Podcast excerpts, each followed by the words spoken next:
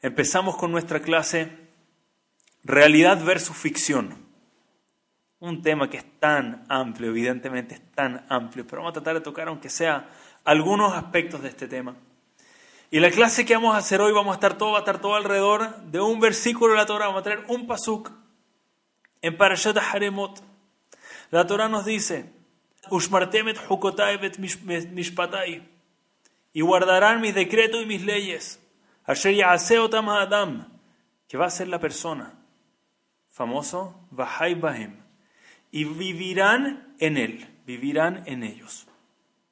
Estas son las, las, mitzvot y los mishpatim que la persona debe hacer y vivir en ellos. Y esta es una de las versículos más famosos por lo que dice la llamará Masechet Sanedrin, que significa vivirán en ellos una persona que Dios no lo quiera tiene que optar entre cumplir una mitzvah o no romper una prohibición o tener su vida, cuidar su vida, debe elegir su vida antes que la mitzvah. Y por eso la Torah nos dice, estas son las mitzvot, pero van a vivir por estas mitzvot, no van a morir por estas mitzvot. No queremos que alguna persona, Dios no lo quiera, tenga que dar su vida por estas mitzvot. Si hay que optar entre romper una mitzvah o la vida de una persona, un caso de pikuach nefesh, algo peligro de vida, siempre se debe optar, casi siempre, tres excepciones grandes, no vamos a entrar ahora en el detalle, pero siempre se debe optar la vida. Sin embargo, este versículo las famosas palabras Bajai Bahem y van a vivir en ellos. Es algo que tiene una cantidad de explicaciones. Y podríamos pasar días acá en Zoom, sin terminar el Zoom. Podríamos pasar días y días acá en Zoom de todo lo que se enseña, todo lo que se aprende de estas simples palabras. Estas son las mitzvot y vivirán en ellas. Pero quiero partir con una idea. Y me gustaría para esto pasar a Parashat Azria. Parashat Azria, donde la Torah nos introduce el concepto del tzarat, una persona que se enfermaba comúnmente por hablar la shonarra, pero eran siete averos, nuestros sabios nos enseñan, por los que una persona podía tener tzarat. Y la persona tenía que ir y pasar por todo un proceso de purificación. Cuando le salían esta enfermedad eran unas manchas que le salían en el cuerpo. Y la Torah nos trae una ley que realmente contradice toda la lógica, contradice todos los principios. Y también esta ley tiene muchas explicaciones, pero es una ley que uno lo ve y dice, Obviamente la Torah, everything makes sense, todo tiene sentido, pero el que lo ve la primera vez no, no entiende, lo dice, esto doesn't make esto no tiene sentido, ¿cómo va a ser esto así? La Torah nos dice que si la persona, si el con hubiese encontrado una mancha y efectivamente el con verifica que es tzarat, lo hubiese dicho que está también, lo hubiese dicho que está impuro. Pero si la persona tenía el cuerpo cubierto entero, completo, principio a fin, todo el cuerpo cubierto de tzarat, Inmediatamente el Cohen lo veía y le decía que está tajor, está puro, todo bien, a la casa de vuelta. Y evidentemente todos preguntan, ¿cómo puede ser? Si parte del cuerpo lo hace impuro, ¿cómo puede ser que Tzarat en todo el cuerpo lo va a hacer puro? No, pareciera no tener sentido. Y es verdad, si una parte, si alguna parte del cuerpo estuviese sana, ya lo pueden hacer impuro. Pero si es todo el cuerpo entero que está cubierto, puro. Se va para la casa liberado se le da de alta. ¿Cómo puede ser? Y Ravolve para en esta pregunta. Y Ravolve entra muy profundo en esta pregunta. Ravolve lo que trae acá es una belleza, pero qué enseñanza y mensaje de vida. La Gemara Maseket Sanedrin enseña, Rabitzhak enseña en Maseket Sanedrin, que Mashiach no llega hasta que, oh, Besat Hashem, opción 1, estemos al nivel de recibirlo, estemos tan elevados como para recibirlo, pero la otra alternativa es que el gobierno está totalmente corrupto, dice. Cuando el mundo, el gobierno, los líderes que manejan el mundo están totalmente corruptos, dice. Mal, mal, mal ya no hay, pero no hay nada de bien, no hay nada de met, no hay nada de bueno. Dice, en ese momento llega Mashiach. ¿Y de dónde aprende eso? Justamente este principio que cuando la persona está pura, cuando se purifica la persona, cuando totalmente todo el cuerpo está impuro, ahí llega, ahí llega el momento, ahí llega la purificación, ahí llega el y la persona se mejora de una. Pero la pregunta es cómo puede ser algo así. Y explica esto yendo para Shat Shelach, hablando de los espías. Los espías, uno de, de los episodios más trágicos de Am Israel. Los espías fueron a revisar la tierra de Israel fueron a revisar, tengo que salvar a mi querido Moshe David. Qué gusto ver este tzadik. Hola Moshe David, ¿cómo estás? Qué alegría verte. Saludos a la familia por allá, por favor. Me, me, alegró verte ahí. Saludos a toda la familia. Los, los espías van a espiar la tierra de Israel y vuelven con un mal reporte. Su objetivo es hacer una rebelión y que no vayan, que no entren a la tierra de Israel. Tenían sus razones, bien poco les Shamaim, no querían que les quiten el liderazgo, no querían que sus puestos sean reemplazados. En fin, tomaron un mal camino y vinieron a decir malas cosas del pueblo judío, de la tierra de Israel. Sin embargo, dentro de las cosas que dijeron en el reporte, de hecho, dentro de las primeras que dijeron, dijeron, fuimos a la tierra y es, verdad que es es una tierra que es Zabat Halabud Bash, una tierra de la que emana leche y miel, dice, es verdad, y acá están los frutos, mira qué buenos frutos que tiene, dice, lo primero que hacen hablar algo bueno. Y hay un Rashi increíblemente famoso ahí, dice Rashi, ¿por qué los espías están hablando algo bueno? Ahora quieren hablar mal de la tierra, pero están hablando algo bueno. Y dice Rashi, porque una mentira que no está agarrada a algo de verdad, no tiene cómo perdurar, dice. La mentira cae inmediatamente. De hecho, de las de la Shot más famosa, que la palabra emet, cada una de las letras en la palabra emet tiene dos patitas o está plana abajo, se puede parar. Mientras que la palabra sheker de mentira, emet es verdad, y las palabras se paran perfecto, tienen, pueden perdurar paradas en el tiempo. Mientras que sheker, que es mentira, todas las letras pasan la línea o tienen, no tienen una pata, más de una pata, no tienen dos patas sólidas para pararse, todas las letras se caen. La mentira no perdura en el tiempo. Entonces los espías sabían, si vamos a venir a hablar solo mentiras de la tierra de Israel, de una nos van a pillar. Esa mentira cae inmediatamente porque no tiene algo de verdad de que agarrarse. Por lo tanto, partimos hablando algo de Met y amarramos nuestra mentira alrededor de la verdad, si no se borra inmediatamente. Esa era la lógica atrás de los espías y de hecho esta lógica tuvo sentido. Normalmente, no, no lo digo ni por experiencia ni porque conozca gente, pero me imagino que un buen mentiroso siempre va a ver cómo va a partir, te va a decir algo que tú puedes corroborar, es verdad, mira, verdad que esto, y te trae estadísticas conocidas, mira esto acá, esto acá, y después te trae la mentira. Si la persona solo miente, de una huele extraño y la mentira cae de por sí. La mentira solo puede aguantar, solo puede perdurar amarrada a la verdad. ¿Por qué? Escuchen qué profundo lo que dice Volve. Dice Volve. Nosotros entendemos que en este mundo existe el bien y el mal. Y son dos opuestos uno del otro. El bien, esto es lo que debemos hacer en este mundo y eso genera cosas buenas. El mal es el contrario, es como el enemigo del bien y tenemos que luchar una fuerza que lucha contra la otra. Dice Ravolve, no es verdad. En el judaísmo, it doesn't work like that, ese no es el camino. ¿Cuál es la verdad? Existe una fuerza que se llama el bien y no existe nada más, dice. Todo lo demás es mentira, dice. Es una ilusión. Y esa mentira solo puede aguantar como mentira agarrado a un poquito de bien.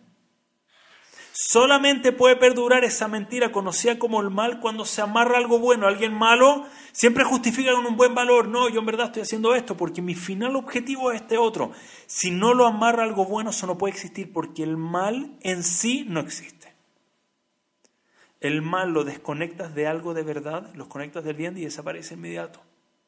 Por lo tanto, un una persona que tiene tzarat, si todo el cuerpo entero está cubierto de tzarat, la persona ya, todo lo que está haciendo llega a un nivel tan mal que no tiene algo bueno de que agarrarse, es el único próximo paso para esa persona hacer Teshuvah Gemurah, hacer una Teshuvah absoluta, principio a fin. No tiene, algo, no tiene met, no tiene ni un valor que metió dentro, que hizo todo esto mal, pero no lo justificaba con algo bueno, no lo inventaba, no lo disfrazaba con un buen valor puro, dice. Listo, esta persona se purifica. Mientras el gobierno puede estar corrupto, pero lo habla, le pone un poco de cosas buenas, hace 99% mal, pero todo lo justifica con, no sé, responsabilidad hacia algún valor que ellos ponen, no sé, cada época vende otro valor como el valor y amarran todo alrededor de ese valor. Una cosa con la que se justifica todo lo demás, se puede justificar estafar, se puede justificar matar, puede justificar lo que sea, pero siempre porque estamos intentando de alguna manera salvar al mundo. Dice ahí todavía no. Pero cuando ya ni siquiera queda eso, dicen listo, se borró todo. Todo mal. Dice el único próximo paso, dice el mal puro desaparece porque no existe. Inmediatamente llega Mashiach. Dice el mundo llega a caer al nivel donde todo es malo, inmediatamente todo es bueno. Es el Hidush de Ramvolve, estimados. Ficción versus realidad. Dice Ramvolve que todo en este mundo todo en este mundo que no es bueno, que no es la presencia de Hashem en este mundo, que no es la Shejinah de Hashem, la presencia divina de Hashem en este mundo, no existe del todo, es ficción. Es lo que parece real, se ve real, todo realmente parecía ser real, pero no es real, no perdura en el tiempo. Se amarra una verdad, eventualmente igual cae, pero cuando no tiene nada de la verdad cae inmediatamente, no es real. Entonces la Torah viene y nos dice, pero estas son las mitzvot. ¿Quieres vida de verdad? Porque es verdad, hay otra que puede parecer vida, sobre todo si está amarrado algo bueno, pero ¿quieres la vida de verdad? ¿Quieres encontrar algo real en este mundo? Entonces aférrate a estos hukim y mishpatim, a estas mitzvot, a estas leyes, a estos mandamientos. Bajai bahem, en ellos vamos a ser capaces de encontrar la vida de verdad. Hay mucho que es falso, hay mucho que pareciera ser la vida real. Y hay ejemplos tan lógicos delante de nuestros ojos a veces. El que más me gusta dar, porque mi abuelo, Zeher Tzadik Liberajar, Jacob Benjo, hablaba siempre sobre las cosas que hace Hashem, las hace para vivir, decía.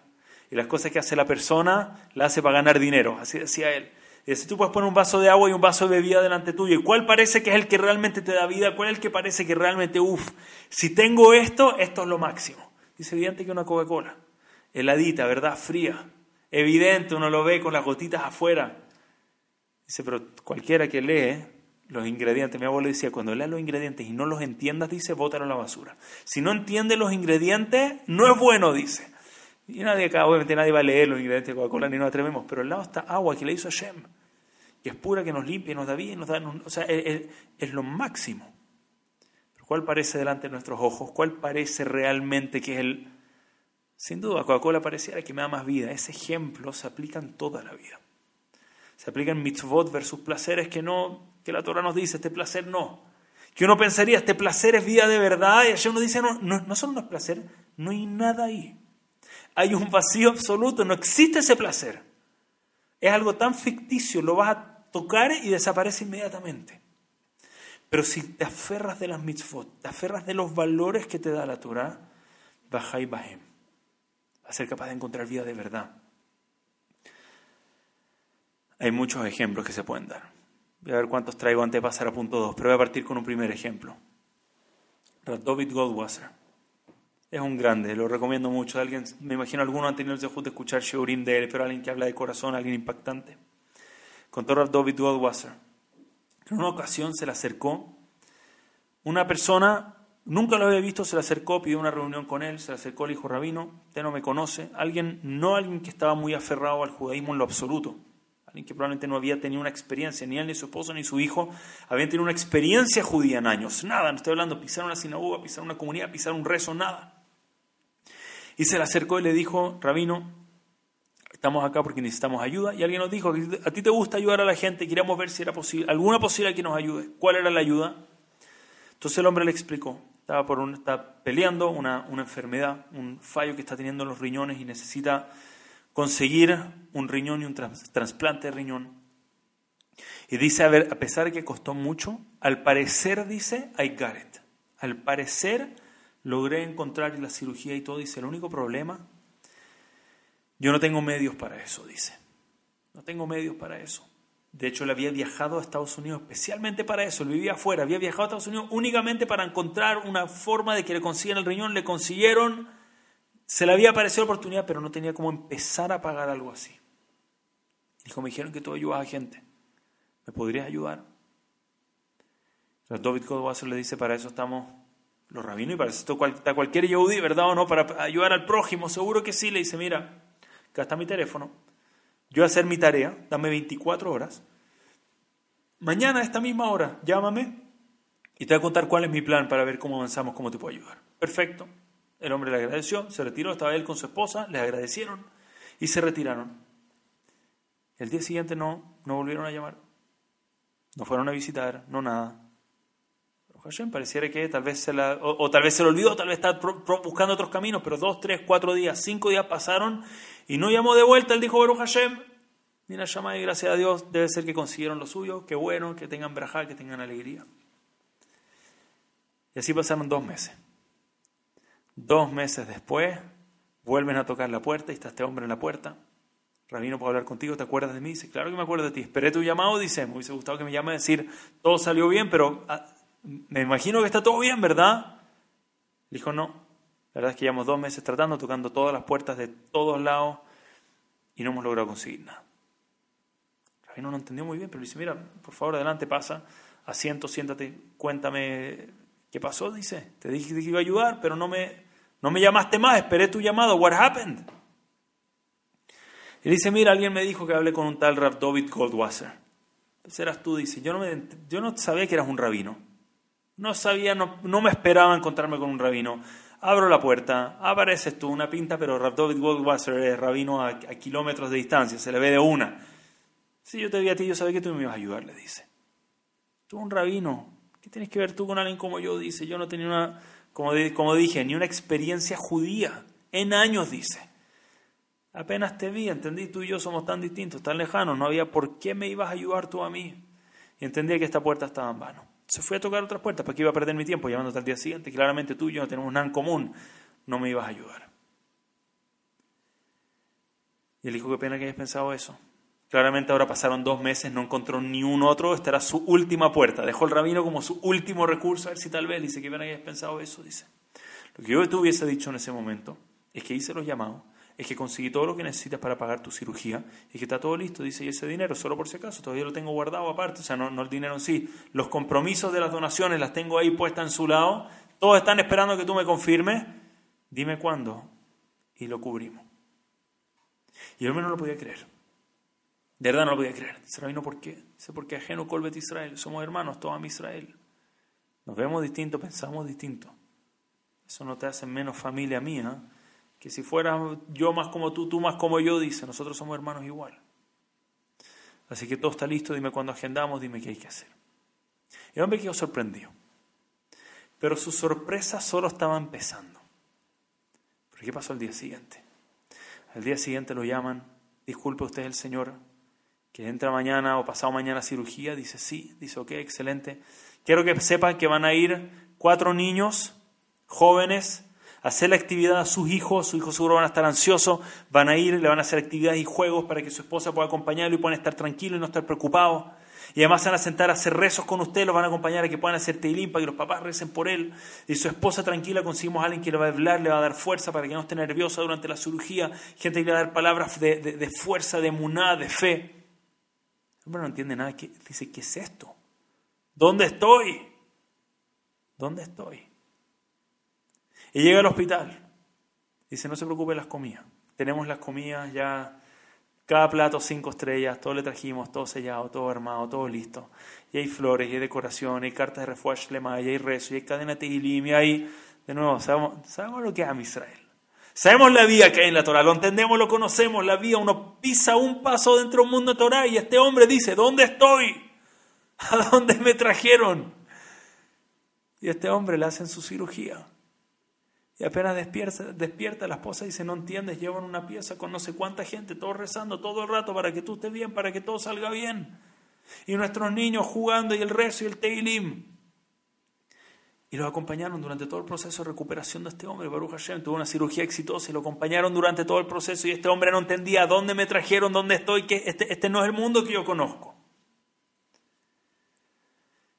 Después de semanas de recuperación, o meses tal vez de recuperación, finalmente le dieron el alta. Este hombre se acerca con uno de sus nuevos mejores amigos de vida, David Goldwasser. Y se le acerca y le da un abrazo, un señor muy grande, abraza así a Rabbi Goldwasser, casi que una cabeza más arriba, y le pone las manos arriba. Y dice, Rab, te quiero decir algo. Iba pensándolo mucho tiempo, pero lo quiero decir antes de irme, le dice.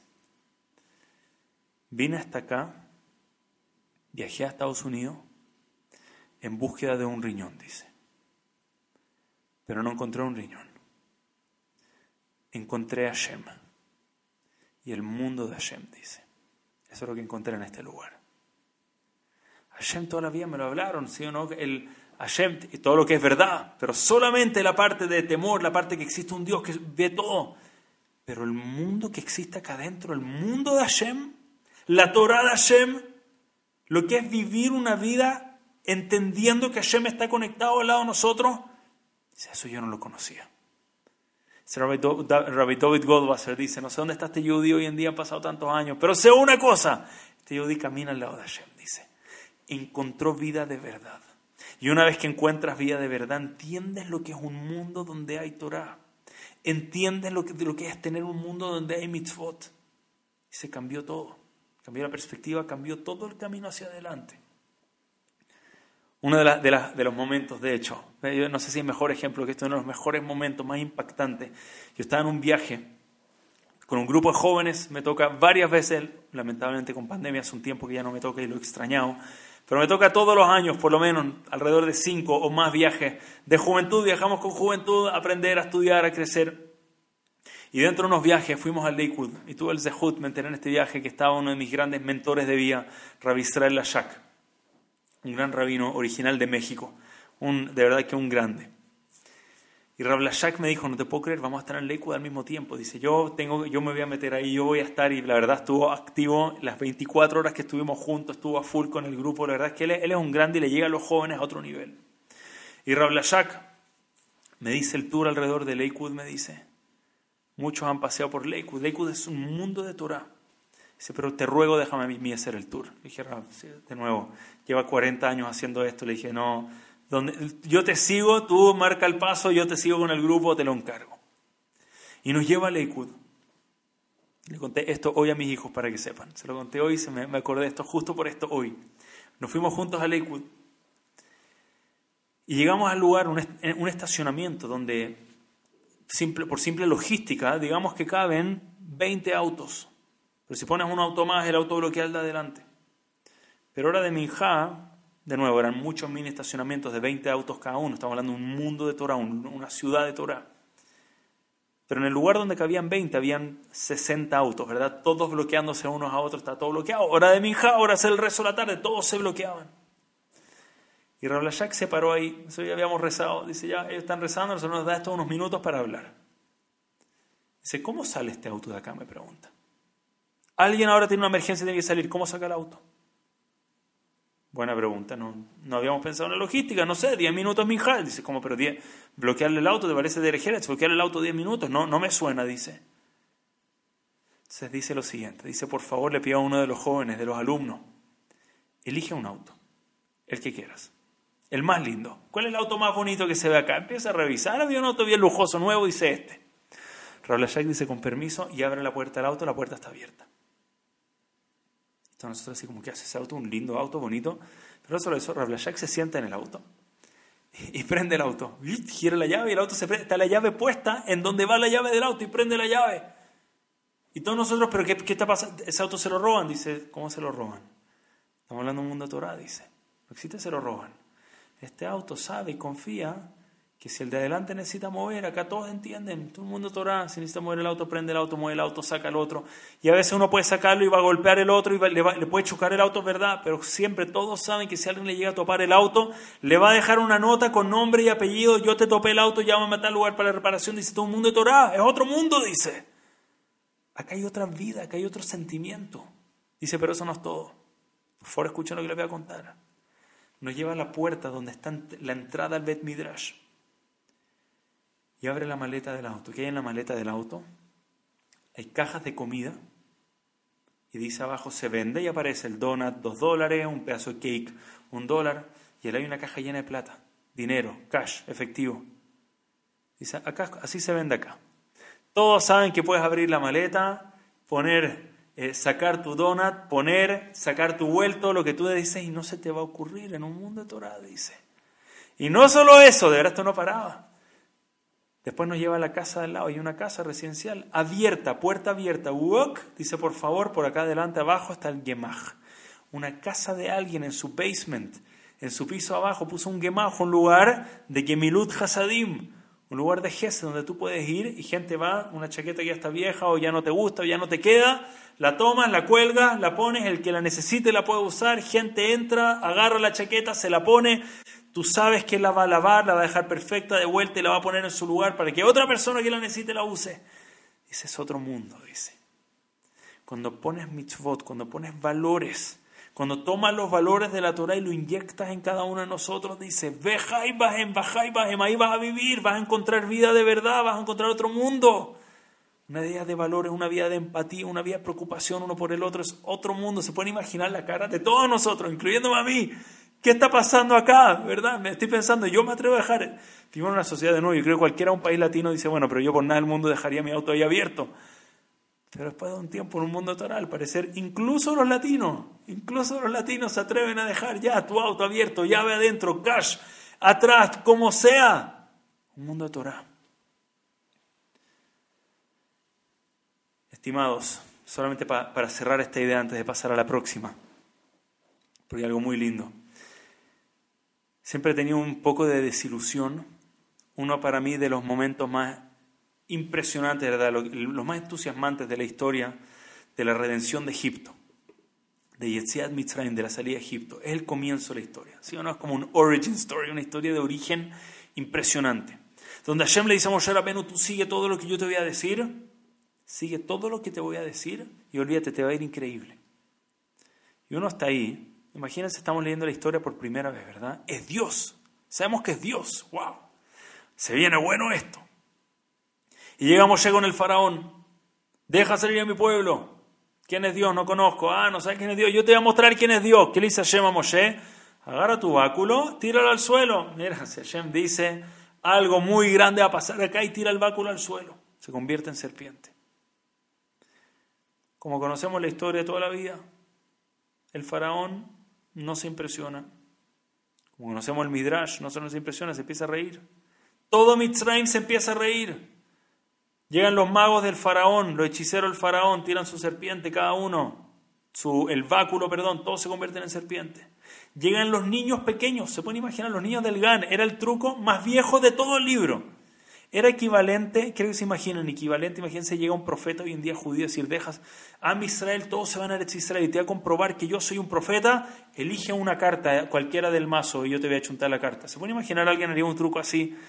No, por favor, para, traer la redención y sea un mejor truco que eso. ¿Cómo trae el truco que todo el mundo conoce? Y es verdad, la Torah dice, bueno, y la serpiente de Moshe Rabbeinu fue y se tragó a todas las otras. ese es el truco.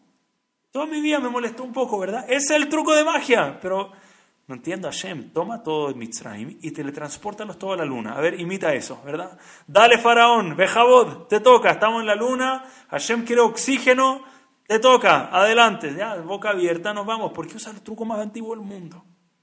Y dice Rabbi Yaakov Galinsky, basado en las palabras del Rambam, el Rambam no es la opinión más común. El Rambam dice que la hechicería que hicieron los egipcios en realidad era un truco de magia, dice. La serpiente era, era un truco en el cual el báculo tomaba una forma de serpiente, pero no tenía vida de verdad. ¿Cómo sabes si tiene vida de verdad o no? Que es una de las cosas básicas que hace un ser viviente. Es la capacidad de comer, de ir y alimentarse, ir y cazar y comer otro animal. Es un, un báculo egipcio en la vida va a poder crear una serpiente, ¿verdad?, que puede comer a otra. Y dice Hashem específicamente quería usar este truco.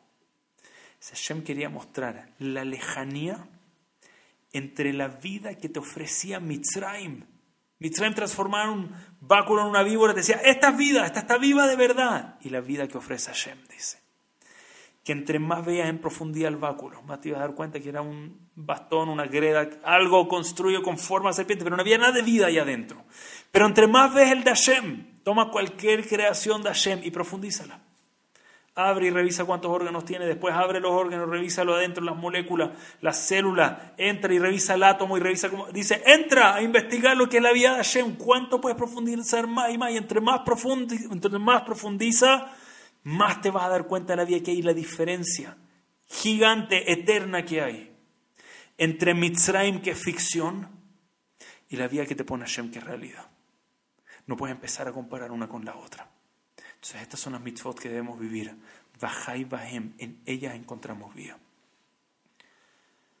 Pero, estimados, esa es la primera idea que me gustaría compartir, pero me gustaría pasar a una segunda idea. Porque para encontrar esto, para encontrar esa vida, para encontrar la vida dentro de cada mitzvah, no es simplemente hacer una mitzvah. Y Rav Yaakov Galinsky dice, y esto está explícito en el entendimiento, dice Rav Galinsky, entender este pasuk, entender este versículo, a él le tocó una historia de vida, dice, y con esa historia de vida es capaz de entender exacto qué es lo que significan las palabras Baja y Bahem. Rav Yaakov Galinsky, sé que lo he mencionado muchas veces, sé que saben que me gusta mucho todos los Hidushim de Rav Yaakov Galinsky, soy un aficionado. Dentro de sus momentos muy difíciles de vida fue que se escapó, logró escaparse primero a Polonia solamente para que lo esclavicen nuevamente y lo manden a campos de trabajo terribles. Y con él cuenta que la esclavización, que la esclavitud que le tocó vivir, era terrible, era terrible. Ahí en Siberia era una cosa pero inaguantable, el frío inaguantable, y les hacían unos trabajos así que te parten la espalda, una cosa inhumana. Y él cuenta que habían dos grupos principales, obviamente habían más excepciones, pero en lo general el grupo donde ellos trabajaban, su grupo de esclavos, estaba compuesto por dos tipos de personas, habían dos mini grupos, dos segmentos. Uno era él y sus compañeros de yeshiva, que los habían esclavizado justamente por practicar judaísmo. Y el otro grupo eran personas del gobierno de Lituania, que cuando se levantó el nuevo gobierno, tomaron a todos estos anteriores, cuando se levantó el gobierno comunista, tomaron a todos estos otros, todo lo que eran los ministros, los importantes de Lituania, y parece hacerse ellos, los vendieron como esclavos y fueron a Siberia como esclavos. Entonces, de nuevo, gente muy importante, ¿verdad? Gente que a pesar de que ahora mismo tú no lo reconocerías como un ministro, pero gente muy importante, gente alta, gente educada, gente de clase. Y les tocaba juntos de nuevo. Claramente había una separación entre el grupo, habían como dos, por llamarlo, dos grupos de amigos, pero están todos juntos en los trabajos. Y cuenta Rabbi Jacob Galinsky que una vez se le acerca, vamos a llamarlo, es que este era el título, entonces vamos a llamarlo su título, era el ministro, el, el ministro de Educación de Lituania. ¿Se puede imaginar a alguien? El ministro de Educación. Alguien de un título grande, alguien respetado, alguien querido, alguien muy educado, se acerca donde Rabbi Jacob Galinsky, mira en el Kiddush Hashem, a decirle, señor Jacob o rabino Jacob, no sé cómo le decía, necesito un consejo de usted. Eso es lo que se llama un Kiddush Hashem, ¿verdad o no? Tienes el mundo entero, tienes gente importante, pero ¿a quién le va a pedir consejo? Al rab, ¿a dónde el rabino? Le dice, rabino, necesito de alguien sabio. Yo soy usted rabino, soy alguien sabio. Y si alguien me puede ayudar es usted. Dice, ¿qué pasa? Dice, rab, usted comparte conmigo que el frío que vivimos acá es inaguantable. Dice, sí, es, es terrible lo que estamos viviendo. Dice, te quiero decir lo que me pasó.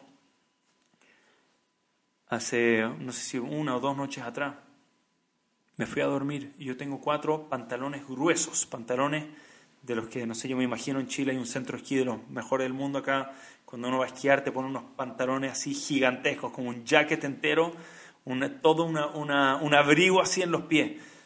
Se dice, yo tenía cuatro pantalones así. Cuatro, me fui a dormir, están al lado mío en mi closet, cuatro pantalones ahí buenos que me ayudan a sobrevivir este frío, pero me desperté en la mañana y me habían robado los pantalones y no estoy seguro quién me robó los pantalones. Y sin estos pantalones es imposible sobrevivir el frío. No hay cómo aguantar el frío sin esto. Rabino, por favor, ayúdame a encontrar mis pantalones. Si hay alguien sabio que me ayudara a encontrar al ladrón, eres tú. Y el rab le dijo, ok, yo te voy a ayudar a encontrarlo. Además dice explícitamente, hay una Gemara que me ayudará a encontrarlo, Gemara Maseget Kidushin dice, la Gemara dice cómo encontrar los pantalones de nuevo, por eso alguien va donde un rabino para ayudar a los problemas del día a día. Dice la Gemara Maseget Kidushin, dice la Gemara, que uno piensa que el ratón es el que roba comida, dice, pero no es el ratón el que roba comida, el que roba comida es el hueco del ratón, dice. Si no existiera un hueco, el ratón no va a ir a buscar comida, no tiene a dónde escaparse después, dice, solo por el hueco que el ratón roba. claramente hay un ratón dando vueltas por acá robando, dice, pero no hay que preguntarse quién es el que está robándolo. Hay que preguntarse dónde se está yendo, de qué te sirve un par de pantalones, se lo va a poner, lo va a reconocer el otro. Tienes que venderlo, pero ¿quién va a venir acá a comprarle un esclavo? Dice, ¿dónde está el hueco? ¿A dónde se fueron estos pantalones? Y él se empieza a pensar y dice, ¿a quién le podrían estar comerciando? Nadie se atrevería a acercarse con un general de Siberia, no, no hay manera. Hay una persona, dice, hay un hueco, hay una sola persona. El, el de la cocina, dice. El de la cocina también es, lo tienen acá, otro nivel de categoría de esclavizado, para él más un trabajo, dice, pero no a alguien que le tenemos miedo, alguien que tiene poder, alguien que está ahí adentro y de nuevo, nuestra vida depende de él, es el único hueco que puede haber y se le acerca, va a la cocina, se le acerca al de la cocina, de la cocina, hola rabino, ¿en qué te puedo ayudar? Esta no es hora de comer. Dice, yo sé que no es hora de comer, Pero sé que te vendieron unos pantalones y quería preguntarte, dice. De una lo ve como medio asustado, sorprendido, le dice, no, tranquilo, yo ya sé, sé todo. Sé que te vendieron cuatro pares de pantalones, solamente quiero saber, ¿para qué, ¿para qué quieres todos esos pantalones? Dice, tú tienes acceso a pantalones. Y él cuando ve que Rav Galinsky estaba tan convencido, no estaba dudándolo, como que sabía la información, y dice, sí, efectivamente, dice, yo necesitaba, las ollas que yo mozo muy calientes, no me estaban dando buenos guantes. Yo sabía que se veían buenos, buenos pantalones, yo podía usarlos para agarrar las ollas, cortarlo en paños, usarlo para agarrar las ollas calientes, y no me quemo. Y compré esos cuatro pantalones. Y si te puedo hacer otra pregunta, ¿ya están rotos esos pantalones para hacerse de vuelta atrás? Dice, sí, ya están ahí, mira, le muestro una cantidad, si echas pedazos, una cantidad de paños que había hecho. Ahí están los pantalones, dice. Dice, ok, me imagino que se preguntó, ¿quién te los vendió? No más decir, pero tengo una curiosidad más, le dice. ¿Qué le diste a cambio? ¿Qué le diste de vuelta? ¿Qué tenías para ofrecerle? Dinero a mí no me sirve, me tiene que dar algo mejor. Le dice, mira, muy simple, dice. Yo le dije que de adelante si él me daba esos paños, cada vez que yo sirva la sopa, la parte arriba más agua, la parte abajo más verdura, y a veces uno le tocaba dos verduritas y un pedacito de pollo, otro le tocaba... Si yo le dije a él que le garantizaba que cada vez que le sirva, le iba a tocar extra verdura, extra pollo, le iba a tocar una sopa contundente, un poquito más lleno el vaso, así casi desbordado. Esa fue mi, mi negociación de vuelta. Muchas gracias por tu tiempo, gracias por todo. Rav Galinsky tenía todo, tenía casi todo, dice. Le faltaba el paso final, la jojma, la sabiduría, un rap. Paso final, va el día de la comida, ve la fila, ve cada uno, le sirve el cocinero a uno normal, al otro, al otro, al otro, y de repente llega uno particular, ve que revuelve ahí, le da una vueltecita, le saca con cariño, sale bien lleno, le llena hasta arriba, arriba, arriba. Atrapado el ratón, dice. Encontrado. De nuevo, encuentras el hueco, encuentras el ratón. ¿Quién era el ladrón? El ladrón era el mejor amigo del ministro de Educación. El roommate que duerme al lado de él, el querido, el de confianza, el ministro de Justicia de Lituania, dice. Ese era el ladrón. ¿Pueden creerlo o no? El ministro de Justicia de Lituania. Era el de la sopa llenita hasta arriba. Se le acerca Rav Galinsky al, al Hazo, ¿verdad? Pobrecito, al ministro de, educación y le dice, tengo un ladrón, pero no te, no te va a gustar escuchar quién es. Y le dice, y él obviamente que ha impactado, ¿está seguro? Le dice, sí, estoy seguro. Dice, Rabino, ¿qué voy a hacer? Él es más grande que yo. Lo va a negar. No me... Le dijo, mira, creo yo que él se va a querer cuidar su honor. Anda con él. Y dile que sabes que eres tú. No, no le preguntes, no trate de confrontar. Solamente dile, oye, sé que eres tú. Y dile que tú quieres cuidar su nombre. Y él va a querer cuidar su nombre también. Dile que, va a querer, que quieres cuidar su nombre y que si él está de acuerdo, que quiere llevar esto a un tribunal y yo con mucho gusto puedo juzgar el caso, dice. Convéncelo de venir los dos conmigo y yo me encargo del resto. El ministro sigue los pasos de Rav Galinsky, sigue todo el consejo y pasan unas horas y vuelven los dos ahí. El ministro de, el ministro de Justicia con una cara de molesto, una cara de rabia así, pero ya claramente atrapado. Y entra y le dijo a Rav Galinsky, no le digas que yo sé todos los detalles, solamente entren acá y yo voy a hablar con ustedes. Entonces apenas entra Rav Galinsky a ser sorprendido, dice, ¿tú eres el ladrón? No. ¿El ministro de justicia? No, no puede ser. Dice, ya Rabino, adelante. Dice, no, no, no, ¿cómo adelante? Dice, no, espera. Primero dice, explícame. ¿Eres un hombre de justicia? Dice, ¿cómo robaste? ¿Tú robaste un pantalón? Explícame. Dice, Rabino, no tengo nada que explicarte, dice. Se llama supervivencia, yo tengo que pelear por mi vida. Ahora, no he, no, no he sentido satisfacción en mi estómago desde que llegué a Siberia, dice. No hay, no hay por qué explicar, no hay nada que juzgar. Tenía hambre, lo hice por mi propio bien, lo hice por necesidad. Dice Galicia, wow, la verdad eso yo lo entiendo, yo lo empatizo. ¿Le puedo te puedo hacer una pregunta, dice, porque tú eres juez, de nuevo, el ministro de justicia. ¿Cuál es la pena? ¿Cuál era la pena en Lituania, donde tú juzgabas? Dice, ¿cuál es la pena para alguien que robaba por obligación? Dice. Porque tenía, porque tenía que robar. ¿Cuál era la pena? El hombre se pone morado, así, un nivel de vergüenza. Dice, no, dime la pena, me va, a ayudar mucho a mí a tomar... Dice, la pena era devolver lo suyo y un par de años de prisión, dice. dice ¿En serio? Eso parece que no justifica tanto, dice. Se dice, ok, pasado lo que tú me dices, cárcel no te tengo que mandar, ya estás viviendo lo que podría estar viviendo pero sí creo que estamos de acuerdo que le tienes que devolver lo suyo. Claramente los pantalones ya no se los puede devolver. Entonces lo único que se me ocurre, dice, el costo, la ganancia que tú tienes de la sopa llena, se la vas a dar a él, dice. De nuevo, esos pantalones compraron ese beneficio. Y le dice al ministro de Educación, y tú con esa sopa extra vas a poder negociarla con alguien más, que alguien más te dé unos pantalones calientes y tú le pasas a esa persona la sopa más llena y todos viven adelante felices. Caso cerrado, perfecto, todos ok, todos de acuerdo, se están retirando y le dice, espera un momento, le dice el ministro de Justicia. Espera, espera, a ti no dije que te puedes ir, dice, ven, ven un minuto más. Dice, no, eh, eh, me tienes que explicar algo, le dice. Por favor, explícame, dice, porque no, no, me entra esto en la mente. Tú estudiaste leyes, para ser abogado, dice, sí. Y después estudiaste y avanzaste para, para ser un juez. Tú fuiste un juez, dedicaste años de tu vida a la justicia, sí. Y toda tu vida le dedicaste a poner orden a que no pase esto, le dice. A que no haya gente que hace esto. Dice, pero por favor explícamelo. Tu vida entera le dedicaste a justicia y la primera oportunidad que tienes, tú robas, le dice. Me tienes que explicar. No entiendo, perdón, no entiendo. Supervivencia ya te la compré delante de él, ahora dime a mí. El ministro Raúl Galinsky, por favor escuchen esto. Dice Rabino, un doctor tiene que vivir una vida saludable, le dice. Tiene que comer sano por el hecho que es doctor. Una persona matemática tiene que tener todo ordenado en forma simétrica, su traje ahí vestido, todo tiene que ser simétrico por el hecho que le gustan geometría y figuras y formas y números. Yo, yo tengo mi carrera, dice, mi carrera profesional, estudié leyes, ejercí leyes, de eso yo me daba la vida. Perdón, rabino, pero yo no estoy de acuerdo. Eso no implica que yo tengo que ser esas leyes y tengo que vivir esas leyes. Dice, lo siento mucho, pero igual que un doctor que no come sano. Y dice Raúl Galinsky, en ese día entendí. Ushmartem et et mishpatai. Asher adam bahem, dice. Vas a cuidar las mitzvot, las leyes que Hashem nos dio y vas a vivirlas. No solamente vas a cumplir las mitzvot, vas a vivir las mitzvot.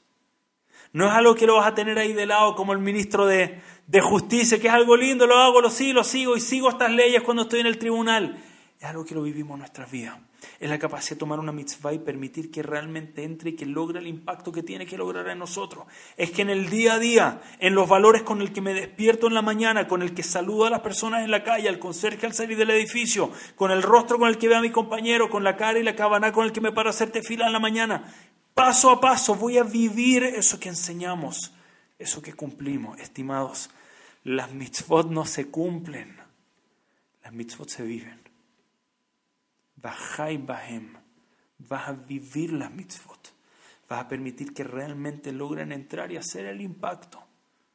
Porque lo aleno, Dios no lo quiera. Yo una mitzvah entre y no hizo una diferencia a nosotros como personas cuando todo el fin de la mitzvah es que nos cambia como persona. Y Rav Galinsky ve al juez, con esto cierro la historia. Rav Galinsky ve al juez, le dice, te quiero decir algo. Esa sopa por la que tú robaste para comer, yo nunca la he probado, le dice. Hay dos razones por las que nunca la he probado. Número uno, porque tiene carne no cayera. Y yo no como, una, yo no como, soy rabino, no como carne no cayera. Y es verdad, si mi vida está en peligro voy a comer, gracias a Dios no está en peligro. Pero incluso si no tuvieran carne no cayer, tengo otro problema, dice. Esos 15 minutos que nos dan de recreo es el único tiempo que yo tengo para ir a esconderme. Yo con las otras 10 personas que estamos acá, que nos ponemos tefilín todos los días, eran más de, eran, si no me equivoco, como 15, 20 personas. A entrar, encerrarnos en una pieza y rápido, ponernos escondidos, uno tefilín, dárselo al otro, al otro, al otro, al otro, ponernos a decir Shema y y dárselo al de al lado. Dice, comer y ponerme tefilín, dice, simplemente comer no me llama. Tú robaste para eso, dice. A día se me hubiera ocurrido robar, pero no solo eso, yo opcionalmente no lo comí. Porque yo vivo lo que vivo. Las mitzvot que yo tengo, yo las vivo. No simplemente es algo lindo que tengo en mi vida, yo vivo las mitzvot. Ni hablar de caer en robar algo. Yo opté por no comerlo, porque tengo algo que vale tanto más que eso. Y efectivamente, Creo que si logramos eso, buscamos eso, buscamos que la Torah logre ese impacto, buscamos que entre una mitzvah y profundizamos la mitzvah, estudiamos la mitzvah, logra cambiarnos como personas y esos son todos los grandes de Am Israel, que los vemos que viven, no alguien que cumple mitzvot, no alguien que lo admiro porque veo como, también veo cómo cumple las mitzvot, pero veo quién es, veo cómo vive su vida acorde a las mitzvot, incluso fuera del marco del cumplimiento de la mitzvah. Les voy a dar un ejemplo. Les un ejemplo gigante, imposible hablar de esto sin hablar de Ramoshe Feinstein. Les voy a dar un ejemplo.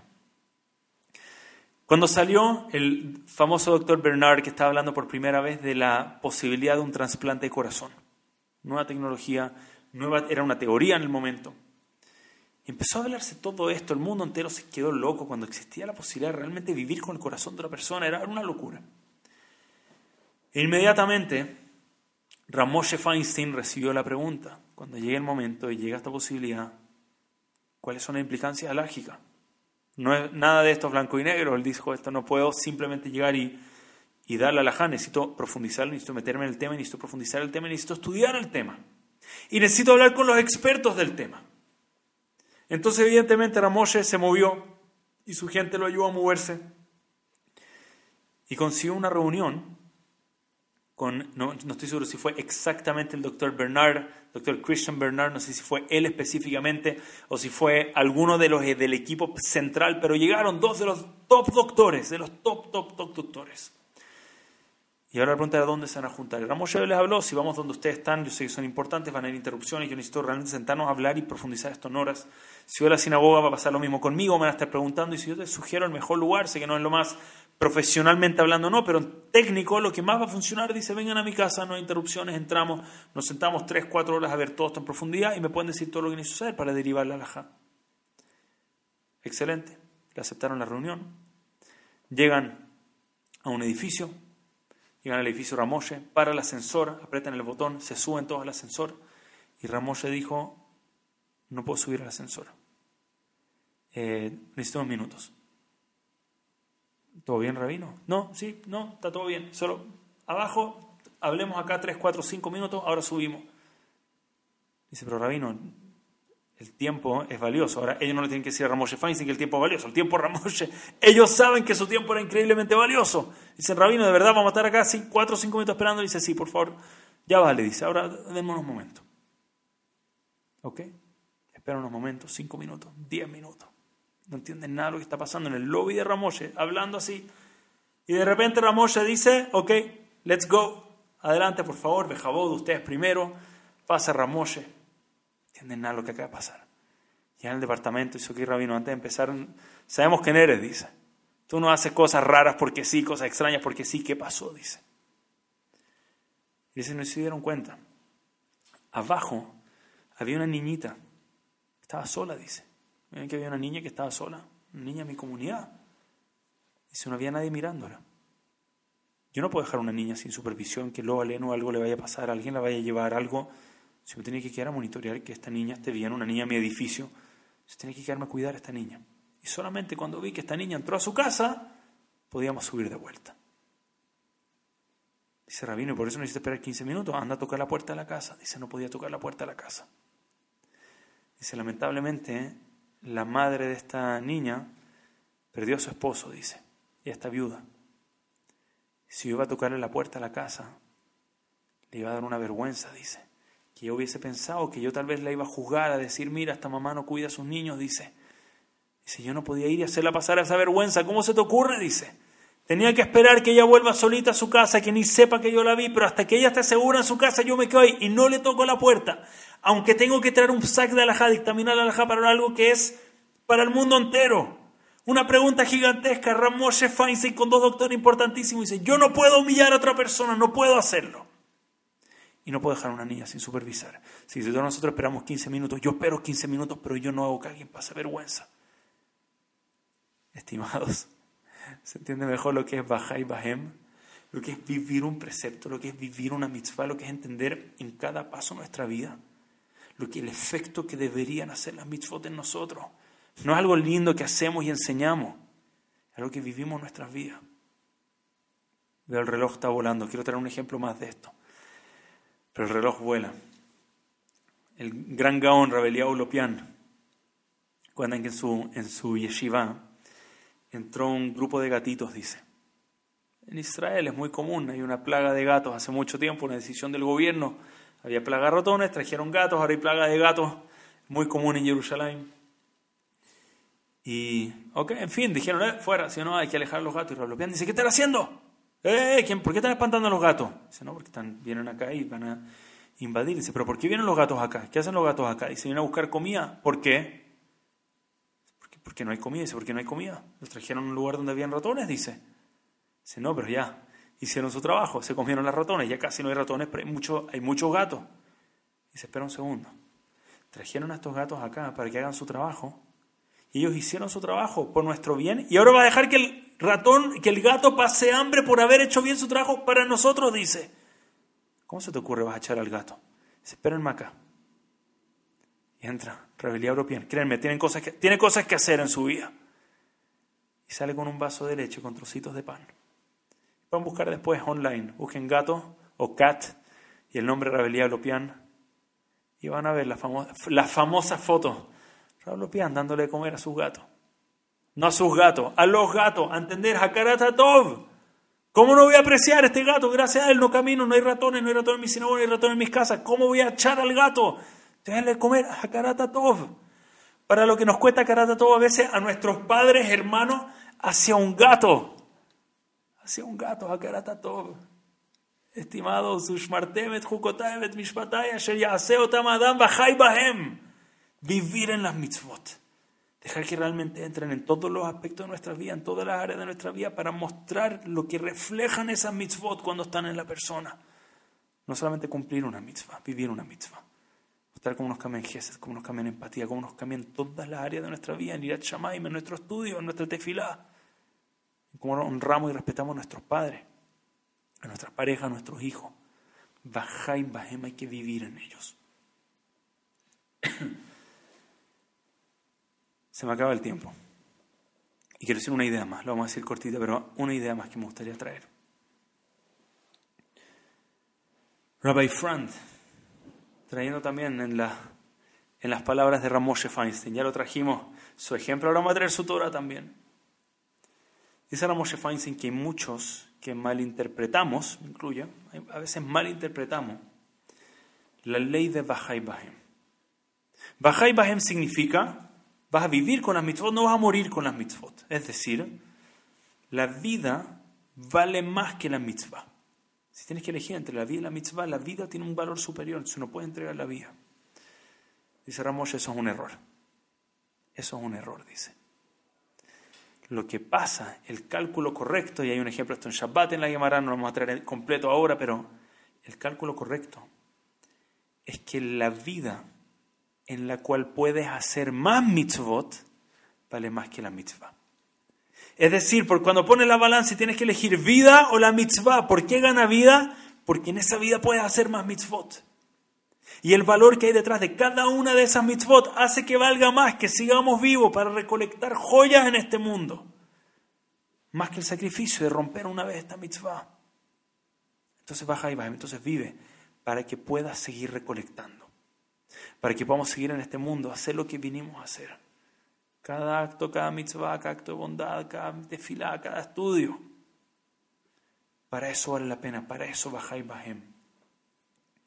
Quiero terminar con, una, con una, parábola basada en una historia real. La conté hace poco, sé que la conté hace poco, no acá, pero si alguien la escuchó, me gila, pero de esas que hay que escuchar una y otra y otra vez. En los años 1900 un, una feria en la cual se vendieron muebles muy finos, muebles de colección, muebles muy, muy importantes. Y entre estos muebles había uno, uno que se había mandado a ser un diseñador muy conocido italiano.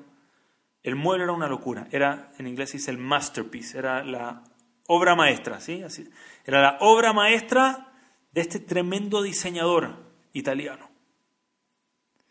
Hicieron esta subasta y se fue por miles de miles de miles de dólares. Un armario especial para guardar lo más preciado, lo más lujoso que tengas en la casa. Y de repente las vueltas de la vía, uno sube, otro baja. Esta persona que era increíblemente rica, que compró este mueble, de un momento al otro, lamentablemente quedó en la quiebra. Tenía una deuda que no pudo pagar y el banco entró a subastar su casa y todo lo que había en su casa. Y dentro de las cosas que vieron en la casa encontraron este mueble y el banco no, no hicieron la tasación, la tarea entera a ver cuánto valía el mueble. Tomaron el mueble, lo subastaron. ¿Quién quiere un mueble? Armario. Lo subastaron este mueble de miles, de decenas de miles de dólares se fue por, no sé, 100 dólares. Mueble usado. ¿Cuánto vale un mueble usado ahí? Cualquiera. 100 dólares, 80 dólares. Vendieron el mueble. Tienen idea, el que lo compró no tenía idea el que lo, compró, no tenía idea de lo que era. Entonces tomó su mueble nuevo, un zapatero, lo llevó a su tienda. Dijo, está bien práctico, cómodo, me caben varias de las piezas que necesito para mi trabajo de zapatos. Por un área pongo, no sé, herramientas y martillos y cosas que necesito, pinturas, tintas. Pueden imaginar el pobre mueble como quedó después de un mes de uso, sucio, pintado, rayado, martillos arriba, alicates, anda a saber, que hecho pedazo. Poco después de un mes rompió una pata, se tropezó, se rompió una pata del mueble, lo puso contra la pared, estaba justito ahí aguantando, pero el pobre mueble está irreconocible. Y un día le entra un cliente a este zapatero. Hola, por favor, mis zapatos muy finos, me gustaría por favor si me los puedes arreglar, reparar, dejarme los nuevos. Ah, sí, esto es fácil de arreglar, dame un momento, busco mis cosas. Y de repente el cliente empieza a temblar. Le da algo, dice, empieza a tiritar. ¿Qué es lo que está pasando? ¿Qué? Dice, ¿qué pasa? Cálmenlo, denle un vaso con agua, ¿qué está pasando con él? Le dan un vaso con agua, se calma. Dice, ¿qué es ese mueble? ¿Qué hace ese mueble acá? Yo reconozco ese mueble, ¿qué hace acá mueble? Dice, ese es mi mueble, lo uso para mis herramientas, mis pinturas. Dice, que de verdad le está dando un ataque. Dice, ¿qué pasó? ¿Qué te importa a ti ese mueble? Dice, yo diseñé ese mueble, dice. Yo soy el diseñador. Ese mueble es mi masterpiece, dice. Lo vendí a una locura, es lo mejor que he hecho en mi vida y me lo estás poniendo ahí con clavos y martillos y pintura, dice, mira mi mueble, ni lo reconozco, ¿cómo está? Ese mueble lo hice para guardar las joyas más preciosas del mundo y tú lo estás usando para tirar clavos y tirar cualquier otra cosa ahí adentro. dice, por favor, no, ese no puede ser mi mueble. Historia real. ¿Cuál es el mashal? El mashal, la parábola es que Hashem manda el mueble más precioso a este mundo y ese es nuestro cuerpo y nuestra alma nuestra vida en este mundo. Bajá y bajem. Para que vivamos en ello con lo que es real en este mundo.